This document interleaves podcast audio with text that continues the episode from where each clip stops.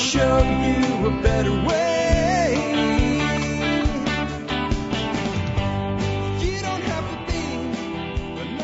Hi, folks. This is Jack Spirko with another edition of the Survival Podcast. As always, one man's view of the changing world, the changing times, and the things we can all do to live a better life if times get tougher, even if they don't. Today is Friday, Friday, Friday. That's right. It is time for the Expert Council Q&A show. Uh, again, this is episode 2849, and uh, it is April the 2nd, 2021. And as promised, you got through the entire April Fool's Day without Jack pulling anything on you. Like I said, I've I've never done that to you guys. I have this plan, and it just I don't ever have time to do it when the time comes around. Maybe someday, someday I'll do it, and I'll just leak it now. If it happens, it will involve Rick Astley. Yeah, yeah. You might get Rick rolled someday by Jack. Hadn't happened. Well, I did Rick roll the audience once on Facebook, but uh, it wasn't an April Fool. Anyway, no fooling today. We've got an awesome quote of the day coming out of the gate from William Plomer. Who's he? I'll tell you when we do his quote. A grab bag of questions from Tim the Tool Man Cook, sharpening lawnmower blades.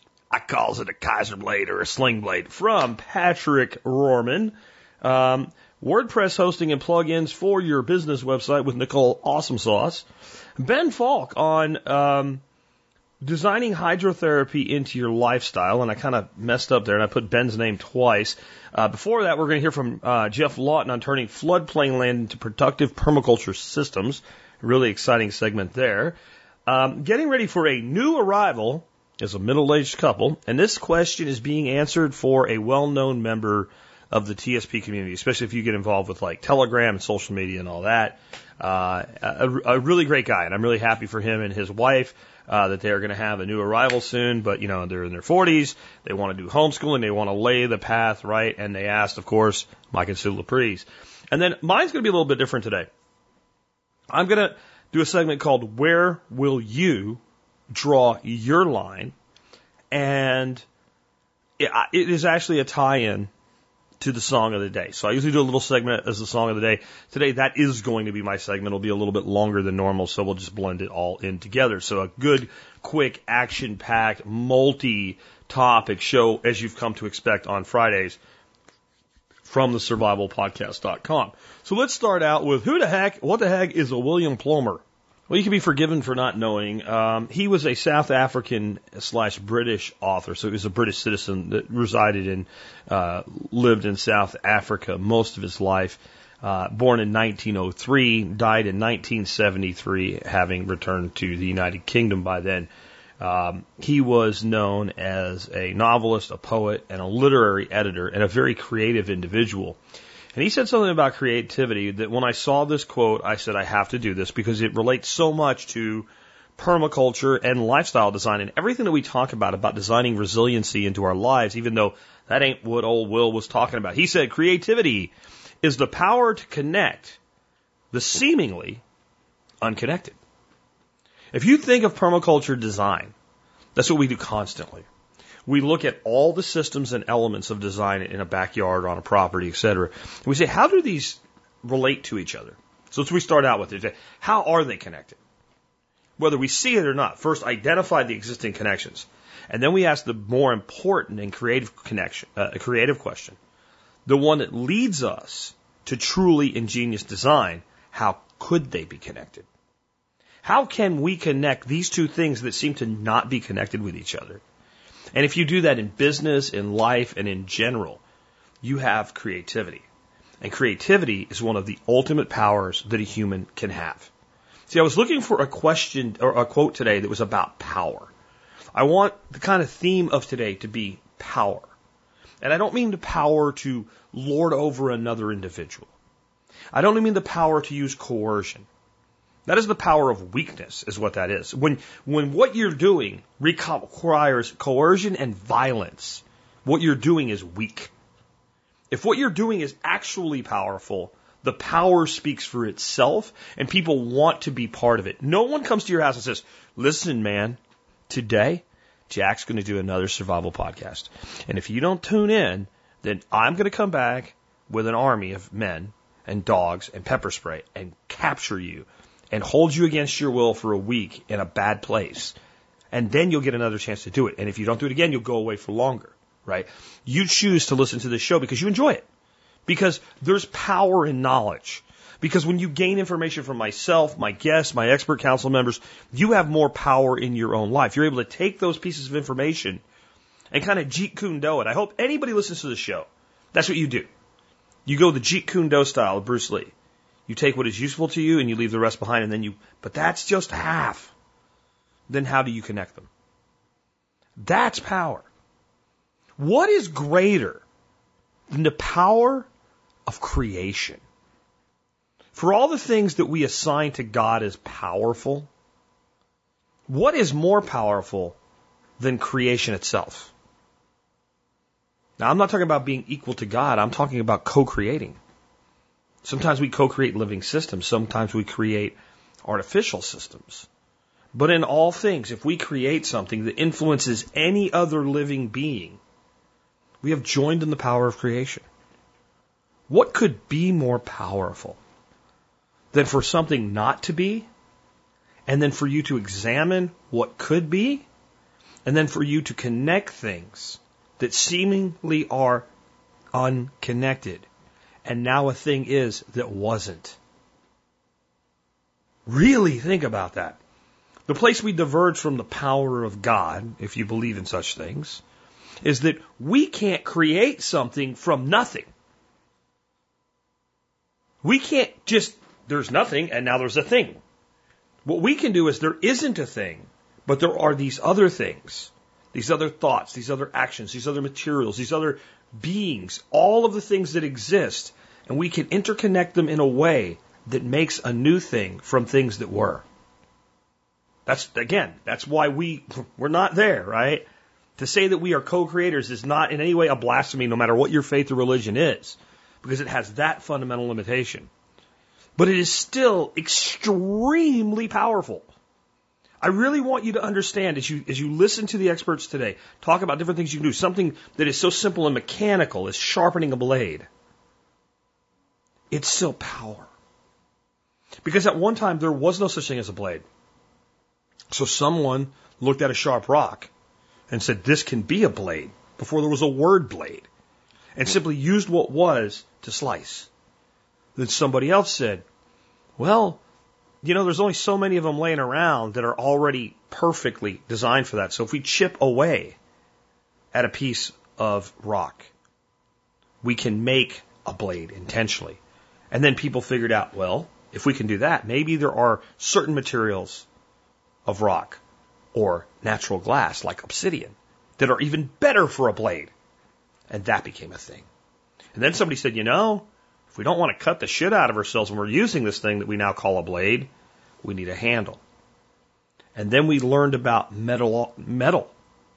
And somebody took the thing that didn't seem related to the stone knife that existed probably at that point for millennia and said, this piece of metal, if pounded, if changed in form, can become a better, stronger blade.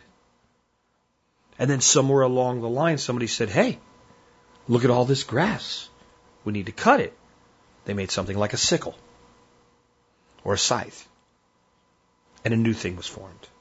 Then somebody said, Hey, we could take this sickle or scythe and mechanize it as things began to progress. And we had the idea that like a wheel could turn a, a gear, that could turn a sprocket, that could turn another thing, and power could be transferred.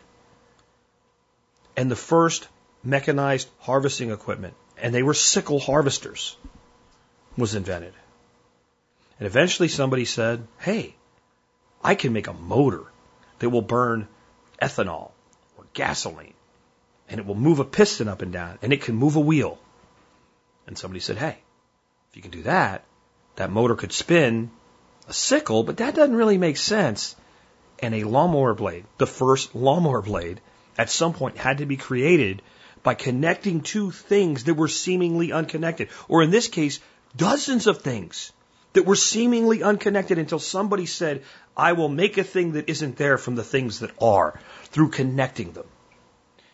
The power that we have in all the world. Every bit of actual power that we have. And again, not the, though it's used for this, right? but not the ability for one human to dominate another human, but all the power we have to build, to improve our lives, to feed ourselves, to pro- provide things for future generations through our actions today. All of it stems from the creativity and the power it gives us when we connect the seemingly unconnected. William Plomer. So, with that in mind, let's go ahead and talk about creativity. Um, and one of the great ways we can use creativity is to provide services for other people and thereby earn an income for ourselves. And the more creative we get with that, the more ways we can earn income, the more we can sell to a customer base, the more freedom we can have, and the better we can do. And then there's certain people that when they're doing that, take it another step and they empower others to do the same. That's Tim the Toolman Cook, and he has a grab bag of questions for you today out of the whole world of being a handyman.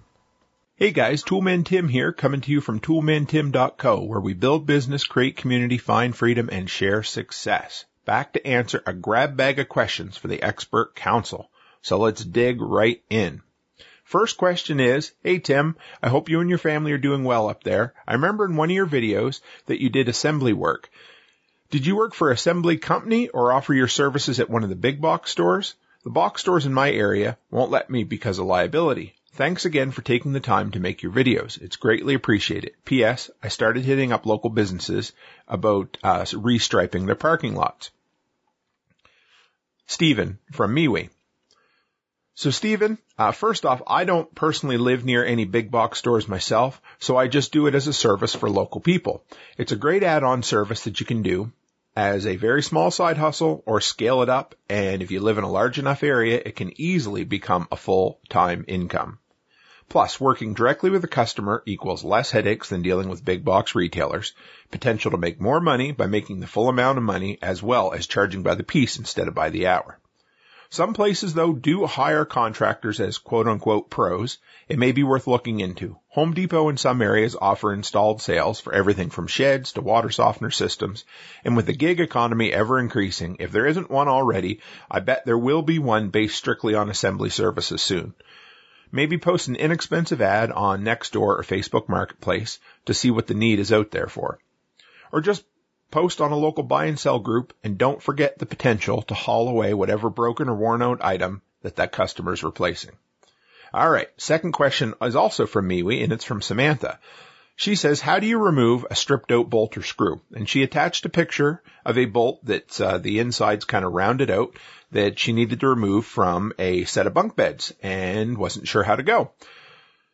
The first thing that I would suggest that you can try that requires absolutely no extra tools but in my experience really only works about 10% of the time, is put an elastic band over the hole, then put the screwdriver down in it.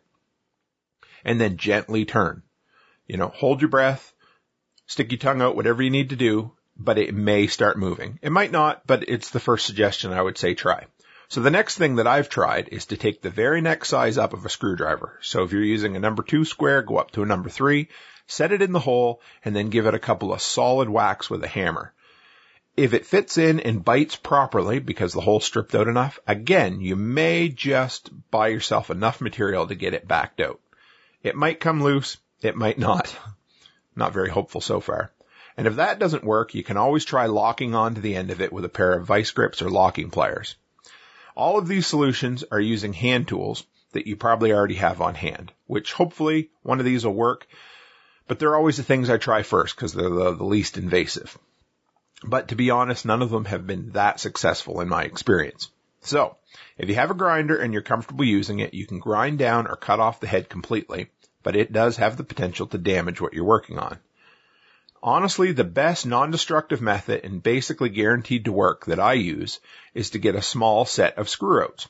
They're available on Amazon, they're not that expensive, and they only require a drill. They typically come with a bit that you use to drill a hole into the end of the bolt, and then they have different size extractors to thread down into the bolt and then back it out. For a small investment, they're about $20, $25. They'll make your life a lot easier, and for most people, it'll be a buy it for life item. And I'll, I'll send a link to Jack that he can include in the description. And finally, I have a question uh, that was sent to me on my form on my website, which you guys are welcome to fill out and send questions there all the time it's from uh, Bill, and he says, First, I enjoy hearing you on TSP and on lbry.tv. Two questions. You mentioned using a leaf blower to clear off snow. Does this work with thick ice in a parking lot as well? And what was the $30 dog poop scooper that you recommended? All right. So the first question, Bill, I use a Stihl BR600 gas powered backpack blower and it works perfectly out here on the cold, cold Canadian prairies. Since I bought my two blowers though, Stihl has introduced even more powerful BR700 and an 800. And the 800 is on my to get list for next winter. So because it's so dry in the and cold, the snow here is just like dust and powder, almost like a fine sand. And it blows off beautifully with that blower. Now this, you know, this blower, it is incredibly powerful and it will handle a half an inch or so of wetter snow, but really it won't do anything for ice. You're going to need a salt and a chipper and all that for that. Anywhere that you get a lot of snow or it doesn't get that far below freezing, the blower isn't going to do a whole lot for you. But if you live in an area where you consistently get small amounts of snow or mostly dry snow, backpack blower is absolutely the way to go. Now, the pooper scooper that has made me a ton of money these last three years it's a single-handed one. It has a jaw on the bottom that opens with teeth on both sides, and it's around 30 inches long, so you don't need to bend over. It allows you to pick up a few piles before you need to empty it, and I just carry a five gallon pail along in my other hand, and then I empty that into garbage bags when it gets full or just too heavy. Most customers have a bin you can throw the bags into, um, but a nice area to make just a little extra money is to offer to haul it away for a small fee. I'm always going to the dump anyway, so for an extra 30 bucks, I offer to just throw it in my trailer and the customer doesn't have to have it sitting in their bin and, you know, stinking up all week. It's around 30 bucks up here north of the border, which I get at Crappy Tire, but it's on Amazon for about 20 bucks US. I've sent a link to Jack so you can check it out. So that's it for questions for me this week. Keep them coming. Send them to Jack for anything tool, handyman, landscaping, cold weather living, side hustle ideas, and more. If you guys haven't, take a minute and drop by toolmantim.co and sign up for the monthly workshop newsletter where I have a spotlight on a different community member each month and as well as tips to make your life just a bit easier. And also, keep an eye out for an epic tool time review video coming up that's going to be a collaboration between a bunch of content creators from the TSP community whose focus is on tools, DIY construction, and homesteading. And as always, guys, stay happy, stay healthy, and have a great week. Next up, uh, from the intro, we are going to talk about sharpening lawnmower blades. I don't know anybody better to talk to about sharpening anything than Patrick Rohrman of MT Knives. Patrick, how do we handle that sling blade? Hey guys, this is Patrick Rohrman with MT Knives coming to you today with today's expert council question of the week. This week's question comes from Joshua at Gander Flight. He says, Hey Patrick, spring's just around the corner. Could you give us some pointers on sharpening mower blades? Thanks for the question, Joshua, and I'll try to give you the best answer to that that I can on a podcast. Um, there are several different ways to sharpen mower blades. I'm going to cover a couple of them here, and a lot of it's going to depend on what tools you have at your disposal. We're going to go with probably the most common first, which is a bench grinder. Bench grinders work great. They're fast. Um, you can set them up with a guide to uh, the appropriate angle, and you'll want to make sure to take these things into consideration. One, you want to give smooth, fast, light strokes and dip the blade often to keep it from overheating the blade and causing damage to the temper of the blade. One thing with mower blades or anything that's rotating at a high rate of speed is it's very important to have it balanced. If it's not balanced, it's going to wear out your equipment. It's going to wear out your bearings. It's going to cause vibrations and cause damage to your machine. So how do we keep mower blades balanced? Well, pretty simple. You just take the same amount of steel off of both sides. And one of the best ways to know that you've done this correctly is to buy a mower blade balancer. You can get something off of Amazon and then you'll have it for future sharpenings. Um, if you want to go on the budget side, you could just use a screwdriver and check it how the blade balances horizontally. Um, but I'm a big believer in having the right tool for the right job. Next, we're going to talk about the angle grinder. The angle grinder is another really fast way to sharpen a mower blade. You do also want to make sure that you're not going to damage the blade due to heat and uh, it's easy to accidentally leave deep gouges in the blade um, by not not keeping smooth, consistent passes. This is also um, one of the more dangerous ways to sharpen a mower blade. It's probably best to clamp the blade to a table or put it in a vise if you're going to try to sharpen it with an angle grinder and keep uh, all of your factory guards on and stuff like that. So, um, ang- angle grinders injure a lot of people. Um, just try to use caution because you're not saving time or money if you end up hurt. And last but not least, um, you can sharpen mower blades with either a bastard file or a diamond file or even just a good old waterstone. Um, like sharpening a knife or anything else, the more you sharpen, the more frequently you sharpen your blades, the easier it's going to be. And with this last method, that's going to be the key thing is to stay on top of your sharpening so it doesn't take um, a lot of time. The good thing with sharpening with a file or uh, like a diamond diamond stone or something like that is you have more control and you can remove less steel and you're not going to create the heat that you're going to generate with the angle grinder or the bench grinder. Um, with mower blades, they are chisel ground sharpened, meaning that 90% or more of the sharpening is done on one side of the blade. It's typically going to be the top side of the mower blade is where the sharpening is going to be performed. You do uh, want to. I prefer my mower blades to be sharp. Um, however, if you you can over sharpen them to where whenever it hits a stick or a twig, it's going to roll that edge over and is going to end up being worse than a more blunt blade. So I hope this helps. Hope you guys are, uh, those of you that are attending Jack's workshop or enjoying the rain. And hopefully it doesn't, uh, rain you guys out like it does at many of Jack's events. But anyways, I'm glad to, uh, answer more of your questions. If you have any questions, send them in to Jack at the Survival Podcast. Once again, this has been Patrick with MT Knives. Have a great day. I picked up a Kaiser blade that was sitting there by the screen door. Some folks call it a sling blade. I call it a Kaiser blade.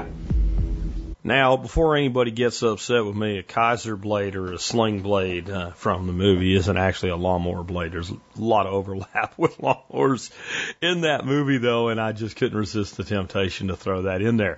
Let's move on from there. Let's talk about WordPress for hosting your business website, what to do, what not to do, a little bit about some plugins as well. But specifically, let's talk about what what you shouldn't do. I mean, just shouldn't do. What is that? Well, I'll let Nicole Sauce tell you. Hey, TSP, Nicole Sauce here with a question for Brent. He originally sent it to Jack. So it says, Hey Jack, Brent, my name's Nicole, not Jack, but I'll forgive you this time. Is building a website for my business on WordPress worth the $300 for the business plan or the $48 for the personal plan? I have a home inspection business that's a side hustle, but I want to take it full time this year. I'm undecided how to go about the website. Any information or help would be appreciated. This is my wor- first website ever. Okay. Brent, first of all, I went to your website and looked and this is your first website and you have stuff up there. So congratulations. That is success right there. Good for you for getting that done.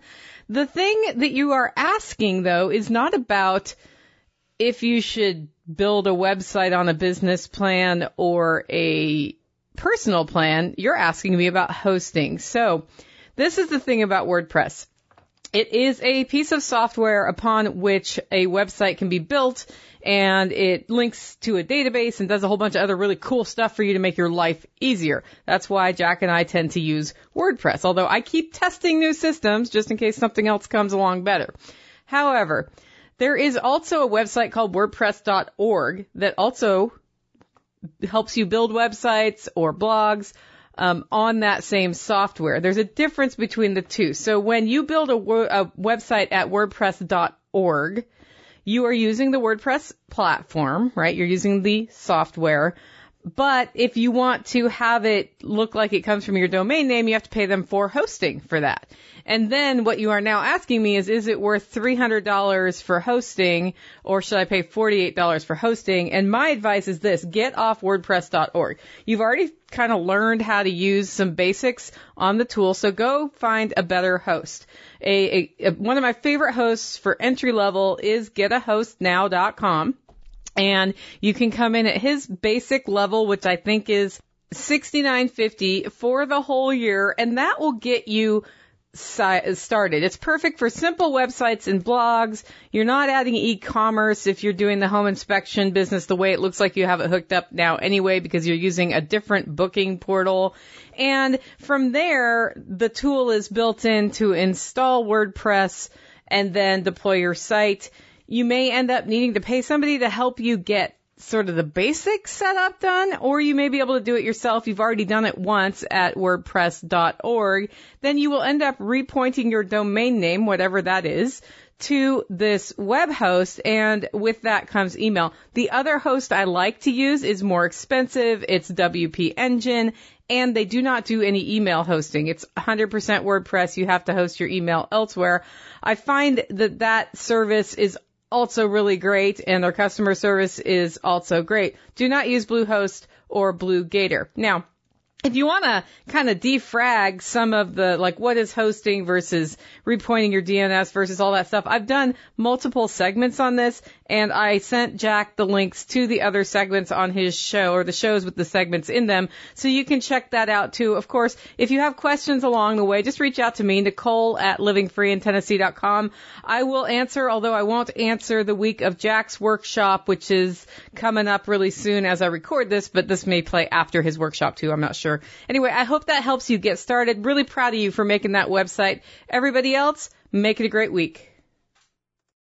All right, next up, um, what if you have a piece of land that floods, or there's a piece of land that you can acquire inexpensively because no one wants it because it floods, in a place like Wisconsin, right? I mean, like so, it's a northern climate, et cetera. Is there opportunity there? Well, the person I thought was best fit to answer this question was Geoff Lawton, probably the number one permaculture designer in the world today, and uh, he didn't let us down. He's got a great answer. Geoff, take it away. Hi, Geoff Lawton here, coming to you from Australia, and we have a question here about uh, some land that uh, floods um, in Wisconsin, um, a, a land that apparently is seen as, as not valuable. Um, but um, actually, some of the floodplains are, are some of the most valuable um, landscapes ecologically when it comes to sustainable production. Um, you're linking your design style to uh, Chinampa type thinking. The Chinampas were the most productive sustainable system ever documented in the history of the world. Um, so what you need to do is intensify the water and intensify the land. Um, as long as um, local legislation allows you to work in the uh, floodplain, um, you can uh, create canals if the water table is high enough, um, where when you dig down, uh, you'll hit the water table, and what you dig out, you don't need for a dam wall or a pond wall. Uh, you can raise the land. So you've got good soils. Uh, you raise the land so it gets above the flood, and you deepen um, the um, excavations so that you've got permanent water. Now, if you can't quite get canals and raised banks, um, making a Chinampa type system, um, which which is definitely uh, a great way to go because you'll have dry land and deep water. You'll have aquaculture and land production and edge production, and you can trellis the canals. You can also do something very similar and create a wetland. So you can create uh, raised raised ground that um, in the right pattern won't be eroded by the flood. Um, you can create it so that you can um, uh, tree your uh, flood edges and create a deposition of um, organic matter and uh, silts. So when the flood comes, you've got a tree belt that the flood goes through of appropriate trees that will handle that sort of uh, inundation of water. But they'll actually trap all the mulch on the upside and um, they'll create silts and, and, and soil fallout on the on the downside. Uh, so you'll create uh, a system where the flood, instead of being a problem, is a solution because instead of potentially causing erosion, it's actually uh, collecting organic matter and quality soils. But you can also create semi-flooded land, as in marshland. Um, marshland um, can be very, very productive, especially with things like duck forages. So you can have a high island uh, surrounded by a moat and then surrounded outside of that with a duck forage wetland. Um, so you can have free range duck forage. Um, you can, if you can get deeper water, you can get aquaculture. You can get combinations of that around the edges. Dry land where you excavate further.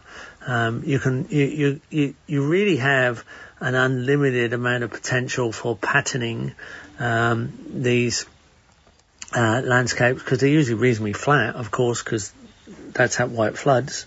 Low and flat allows you to be more expressive with patterns. So the sky's the limit actually. You just got to be brave enough and understand how to pattern the landscape in relation to the energy flows of water and then the problem is definitely the solution.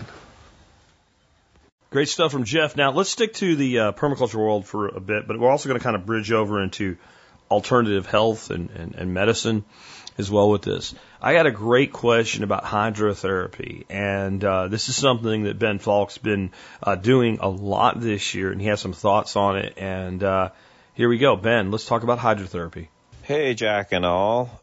Ben Falk with Whole Systems Design. The question I saw come through, sorry, I forget the name, uh, as to who it was from, about hydrotherapy, because um, they had seen some photos of us doing or of me going in the pond through the ice and we do a lot of sauna, uh, hydrotherapy. We have for many years, but more, more lately, especially starting with the whole COVID thing, uh, when that started, I just wanted to take the last 20 plus years of focusing on health as a primary aspect of my life to, you know, more seriously than ever for obvious reasons. So uh, we started with a big fast about a year ago now. I think it was it was April, so a little less than a year ago, which was great. I really want to do that again. And um, that kind of restarted to really reset a lot of things. And then we took the sauna, cold plunges, a lot more um, regularly and I'm, I'm, just sticking with most of that, pretty much all of it. I mean, the, not fasting the whole time, but the fast reset my sweet tooth, which I'd always been quite heavily into sugar and also carbs, and um, that just made me not want any of that stuff as much. And it's been a very different year uh, with a lot less of that, which is awesome. And um, that hasn't crept back that much either, which is great and also with the cold plunges, uh, hydrotherapy. So on that hydrotherapy aspect, um, there's a, you know, it's a big topic. You can get good books on it. Not that many, but there's some old manuals. I mean, hydrotherapy used to be much more of a accessible kind of modality of the common person because you know it's not it doesn't cost much and a lot of people have access to cold water um, the the father of modern hydrotherapy is said to have been inspired because he noticed that animals always go to cold water when they're injured or even oftentimes sick. and um, he has this great manual that's that's I mean from the 1800s. Um, but even up into the current day, it's a common practice in parts of Europe and, and um, Eastern Europe especially. But we were, my wife and I were in Italy, and there's like three to five dollar, uh, you know, termes, like like thermal pools that are basically public, almost free, where you can walk through hot and cool pools alternating. And it's it's a public it's public health care. You know, of course that's been given up in the kind of radical government corporate collusion model in in this country, in the United States, and in most other places that have become dominated by the corporate pharmaceutical kind of disease suppression model. Um, but it's still a thing in places, which is awesome to see, uh, and it should be here. And it was here even up before World War II, and then it really, you know, every war seems to increase the control and the influence of, of the corporate government apparatus and uh, and and take more from the people and uh, that that after World War II those just were totally out but in the Catskills and in a lot of parts of the country there were there were a lot of these facilities for just natural health kind of like natural health spas of which hydrotherapy was pretty much the central aspect but massage and other modalities too of just general wellness, um, keeping people as healthy as possible. So, um, on the hydrotherapy piece in particular, I'll just share a few things that we do. Um, my wife Erica is, is quite an expert at hydrotherapy, and it's a modality in of itself. I mean, you could study that for for months and months on, on its own, and to understand more and more strategies and, and how how it actually works. But um, for us, some of the things I've learned from her are don't jump into a cold, the cold water. Like sauna is great because it can help you get in cold water, although you don't need sauna. Going for a run or heating up first is definitely helpful, although not essential. I think it's pretty hardcore to just go into a 33 degree water without that, but all the more power to you if you can do it. Walk in, walk in slowly, you know, get your feet from starting your feet, work upward with the cold water. Um, it's not recommended for everyone. I'll say that at the beginning. I mean, no modality is right for everyone. Um, that's one thing our corp- our model could needs to to remember, but but uh, has totally forgotten, of course.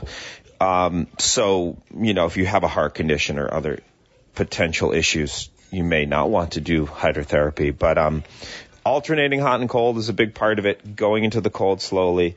Um, you don't have to immerse your head, but it can help. Um, you're just trying to promote blood flow and movement of lymph and other benefits. Um, apparently, it builds brown fat, which is really great. Um, there's been a lot of more modern studies on how it it is associated with longevity and weight loss and some other uh, health improvements.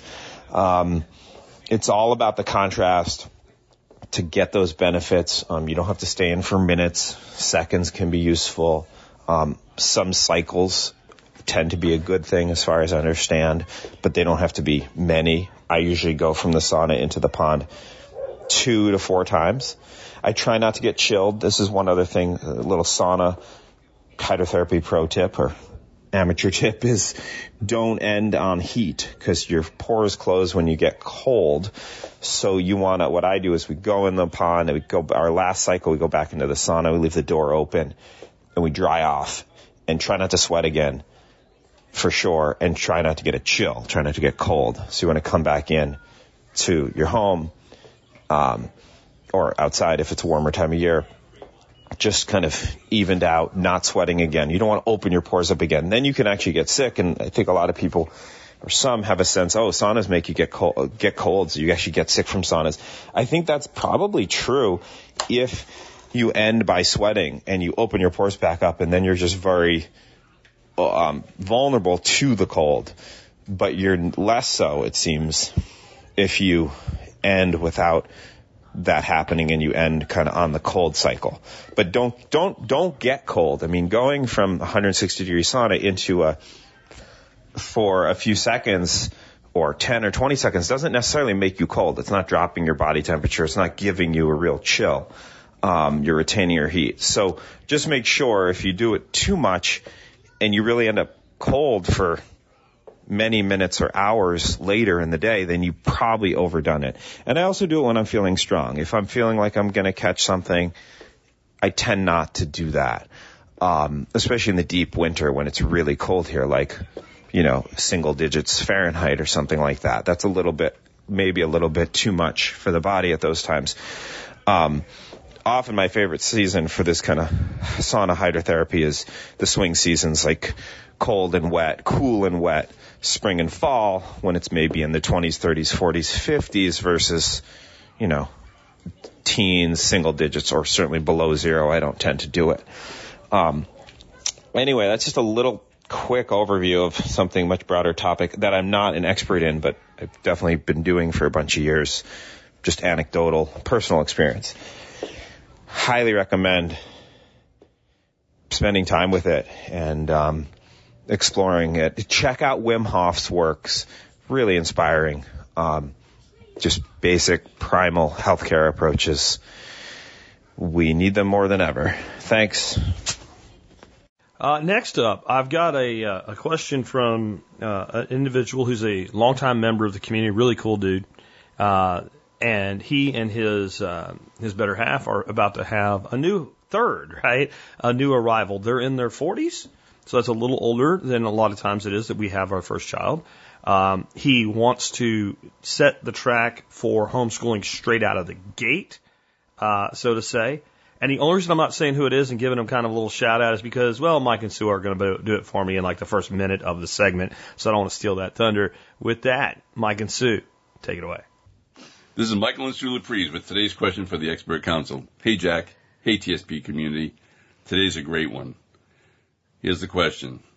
We are expecting a son, our first child in June. At the ripe age of 42, we have benefited from seeing a lot in life. I'm looking for some resources and ideas to start educating as early as possible. We'll be homeschooling and I reject this social construct that education begins and ends at certain ages. Why not just start right away and develop a thinker and a leader? We are self-employed and work our small farm and various income streams daily.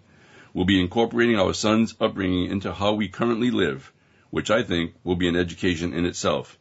Any additional advice is appreciated. Thanks.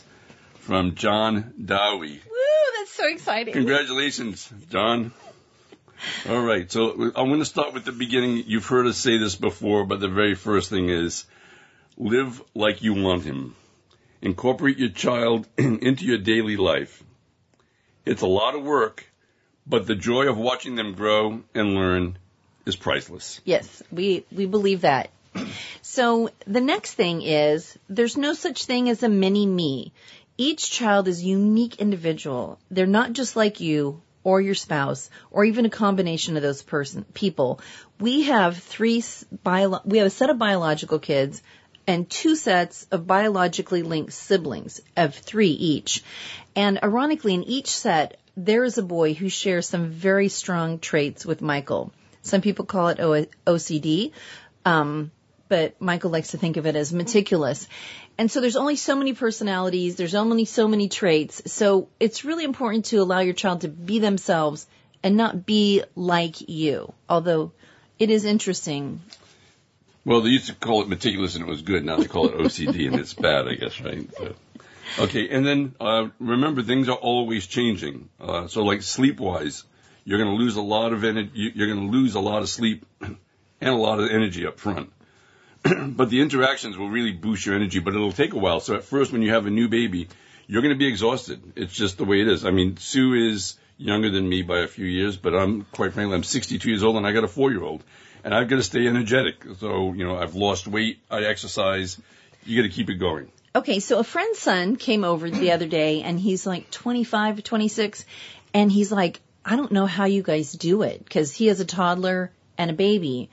And I was like, well, we're older and wiser. We know the things that aren't important and the things that are important. So we really have to clarify that in our minds. Like we only have so much energy. So my two favorite concepts for young children are the Montessori concept and the Charlotte Mason concept. And they both have a lot to do with nature and being outside.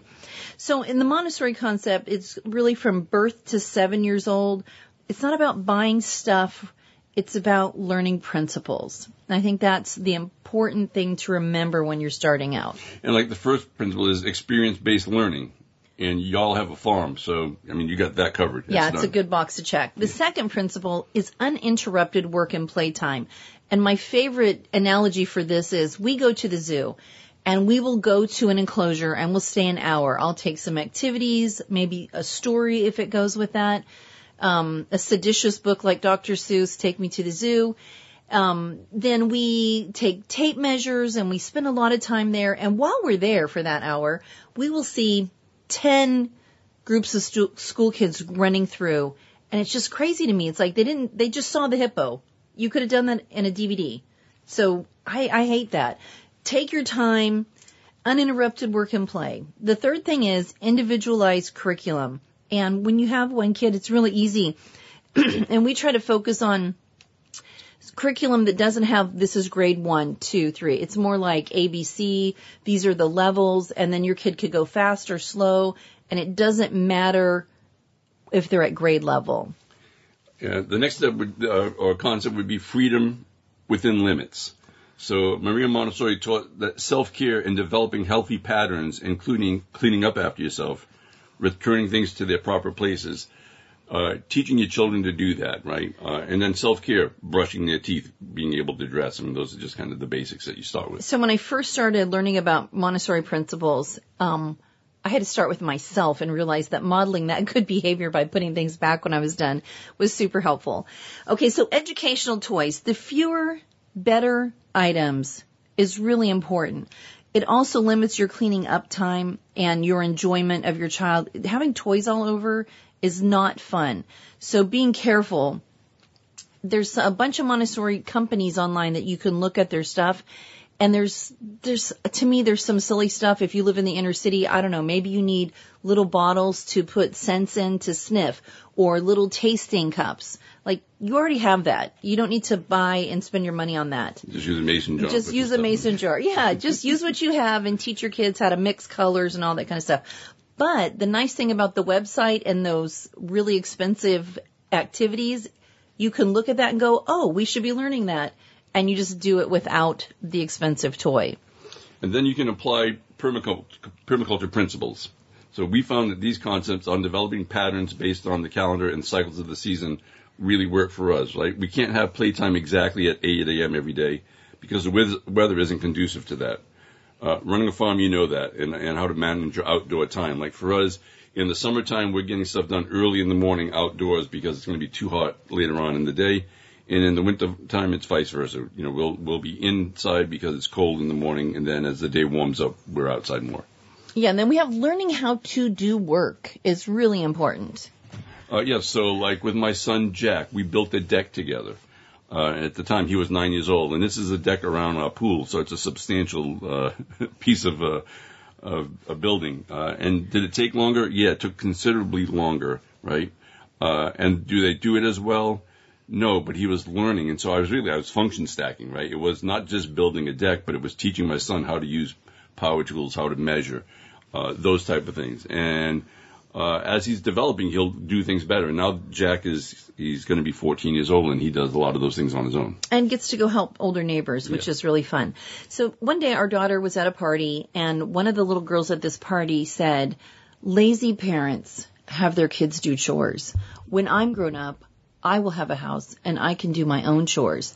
And my daughter and the other girls there who do chores were, were astonished because sweeping isn't as easy as it looks. My kids can sweep and I'll sweep after them and sweep like a bucket of dust up because they're not as careful as I am. They don't have as much experience as I have. So teaching your kids to do little tiny chores that take longer, they're not going to do them very well, but you're building on that over and over. And it's so important to learn how to take care of yourself at a very young age so that you can be self-reliant. So another thing to remember is your family is not a political system. I see it compared to political systems a lot. So I just don't think that's a good analogy because it's a family and you have to be in charge as a parent which is not the same as controlling everything. So if I were to describe a family as a political system, I would say you start as a benevolent dictator and you work your way to anarchism. And that's worked for us. We have four grown kids living independently and we never have to worry about them. They are on their own. Yeah, and they've got their act together. Yeah. So, this has been Michael and Sue Laprise for the Expert Council reminding you that it's never too late to adjust the design of the life you'd love to live. And again, congratulations, yes, John. congratulations. So that brings around uh, uh, my segment, but today I'm going to kind of preempt my segment a little bit and go ahead and give you the item of the day and remind you you can support us by doing your online shopping at tspaz.com. And, and the reason I'm going to do that is I, I really do want to tie my segment in with the song of the day. So we'll just go straight from my segment and to the exit. So again, I just want to remind you, you can always help support this show by doing your online shopping at a little website called tspaz.com. That's T-S-P-A-Z, tspaz.com. And today's item of the day is a really inexpensive item and an item that you might be like, why is the survivalist recommending this? Well, I love to cook. And I think cooking is definitely a life skill that's lacking in America. And I'm a big believer in price to value ratio. When I buy something, there are things I guess you buy and you know, like this is only going to last a limited amount of time and you just accept that. And it, it's, it's what fits the application or uh, maybe there's nothing else. But there are things that you should be able to buy and use for, you know, five, ten years or more. And, and they're simple, inexpensive things that you shouldn't have to constantly uh, be frustrated with. And one is a basting brush. Yeah, I know, like, again, it's not like real survival or whatever, right? But have you ever used a basting brush? Most people that cook for themselves have. So we, we grill a piece of meat or something and we hit it with a baste. You know, if we're smart, we do it right at the end.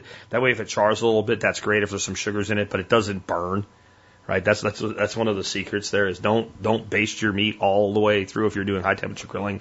Do it at the end, bring it off, a little stickiness to it, and hit it with some sesame seeds or something like that if you're going for the Asian flair type thing.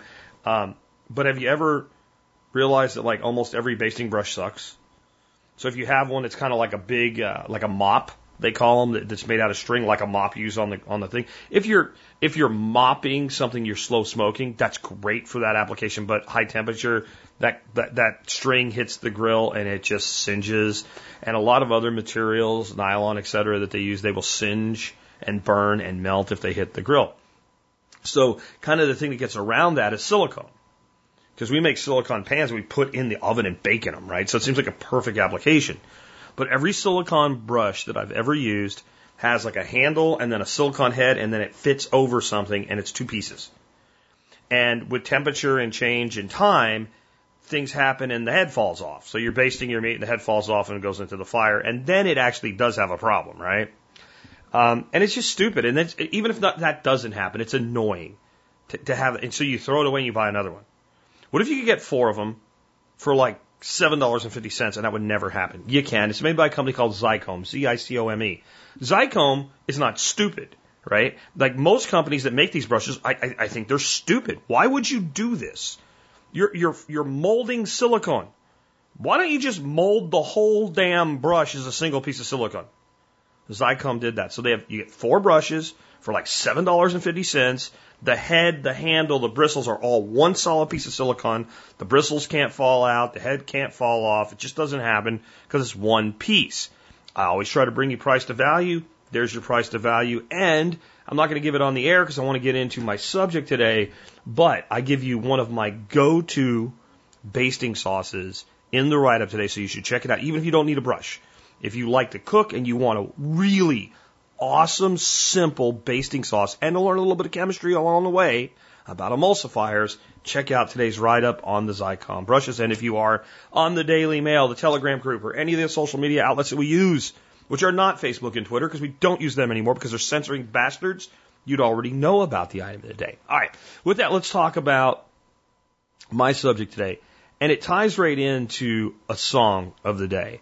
And the songs of the day this week have all been about making the most of your dash, taking action, getting things done, being the difference in your own life versus being pushed along by life. Could have definitely included, we didn't, we could have definitely included The River from Garth Brooks in, in this mix, right?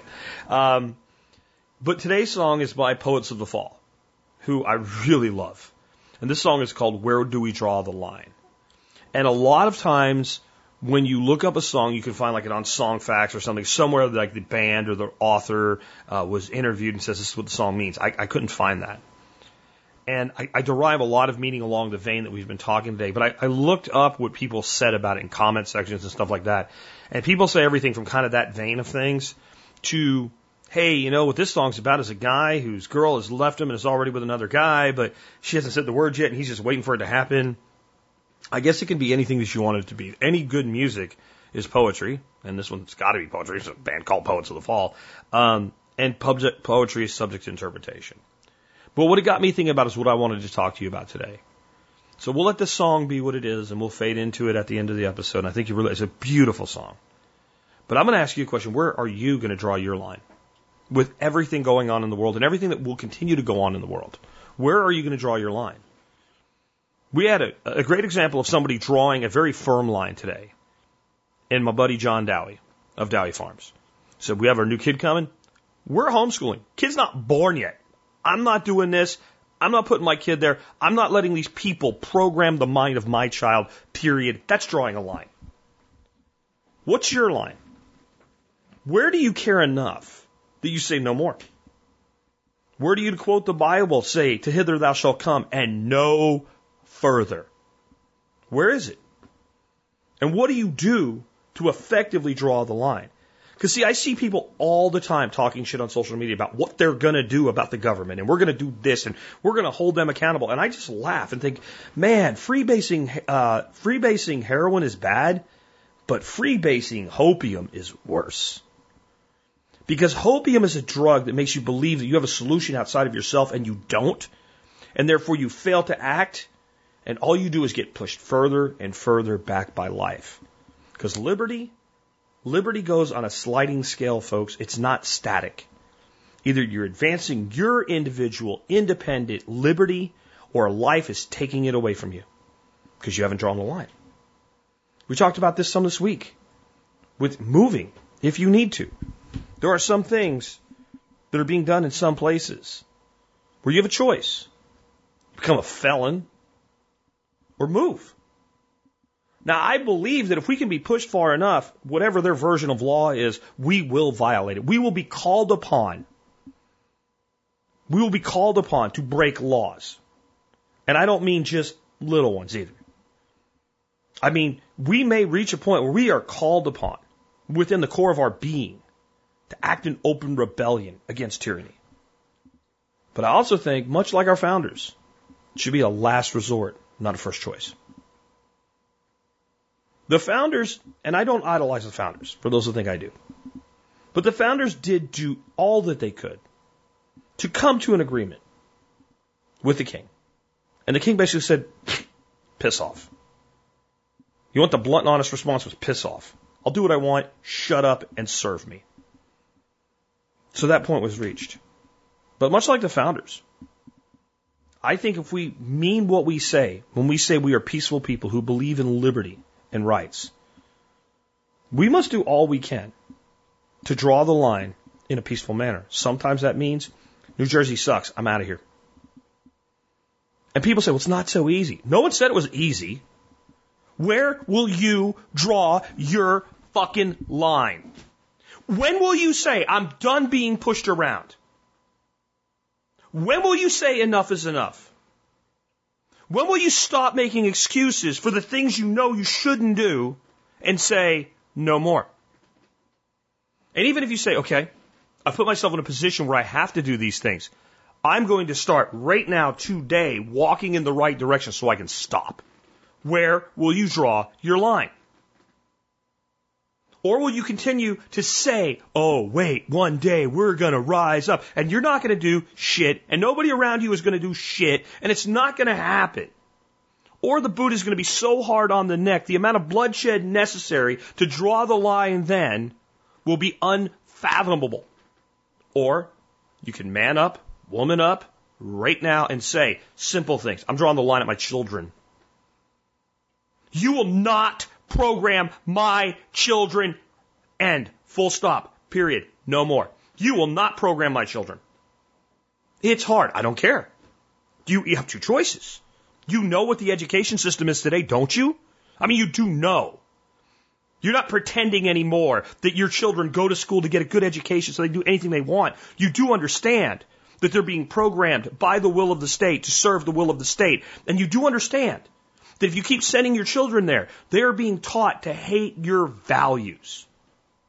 And in the end, they'll reject you because you stand for something that they oppose because they've been taught to, because they'll spend more time being trained, not taught, trained to deplore your values than they will have spent with you.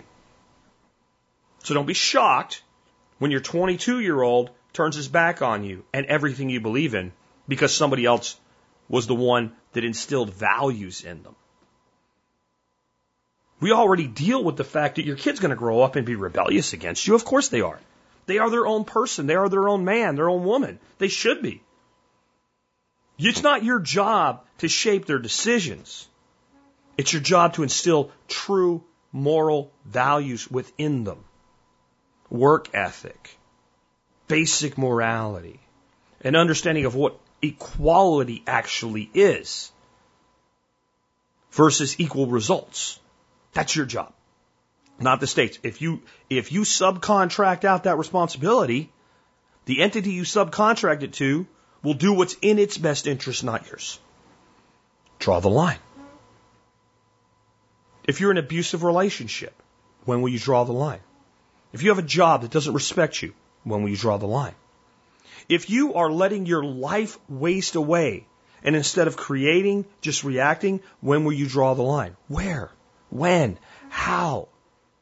Are you just going to sit and let life kick you in the head? Are you just going to sit and let life push you around? Are you just going to be a soft ass pussy for the rest of your life?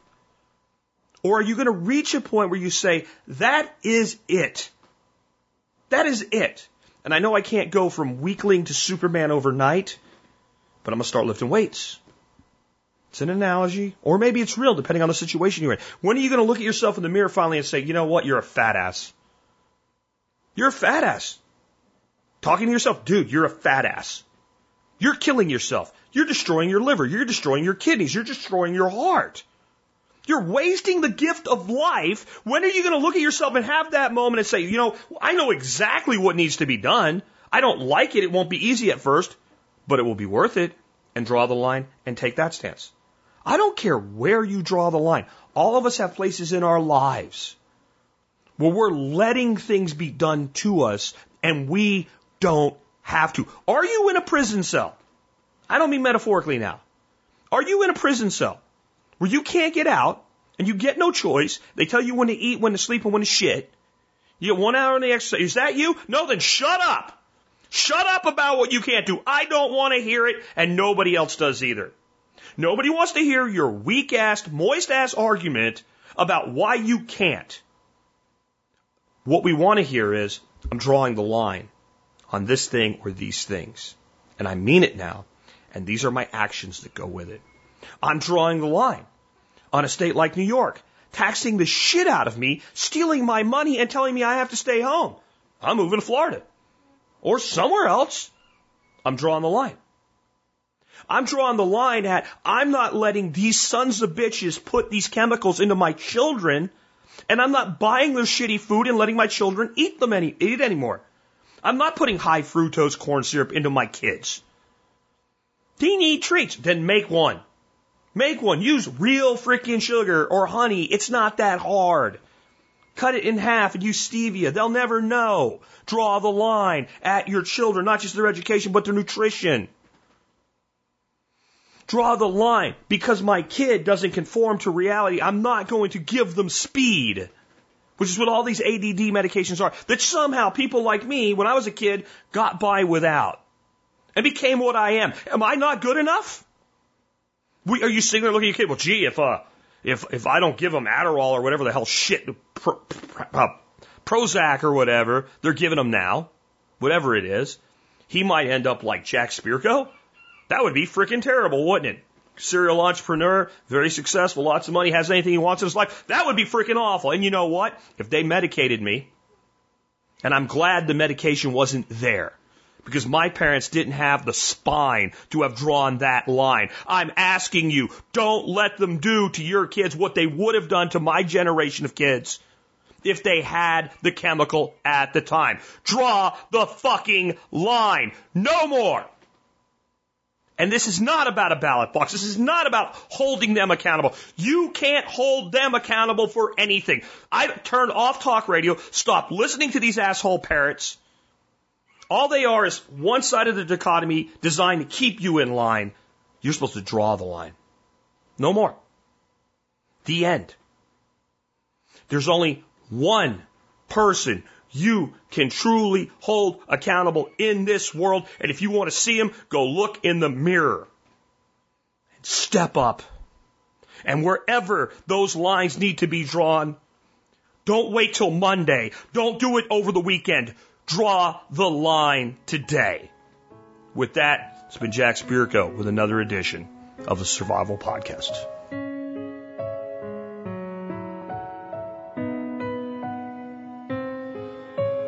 on your palm an endless wonder. The lines that speak the truth without a sound. Eyes awaits the tireless hunger. Already looks for prey to run down. So why do we keep up this charade?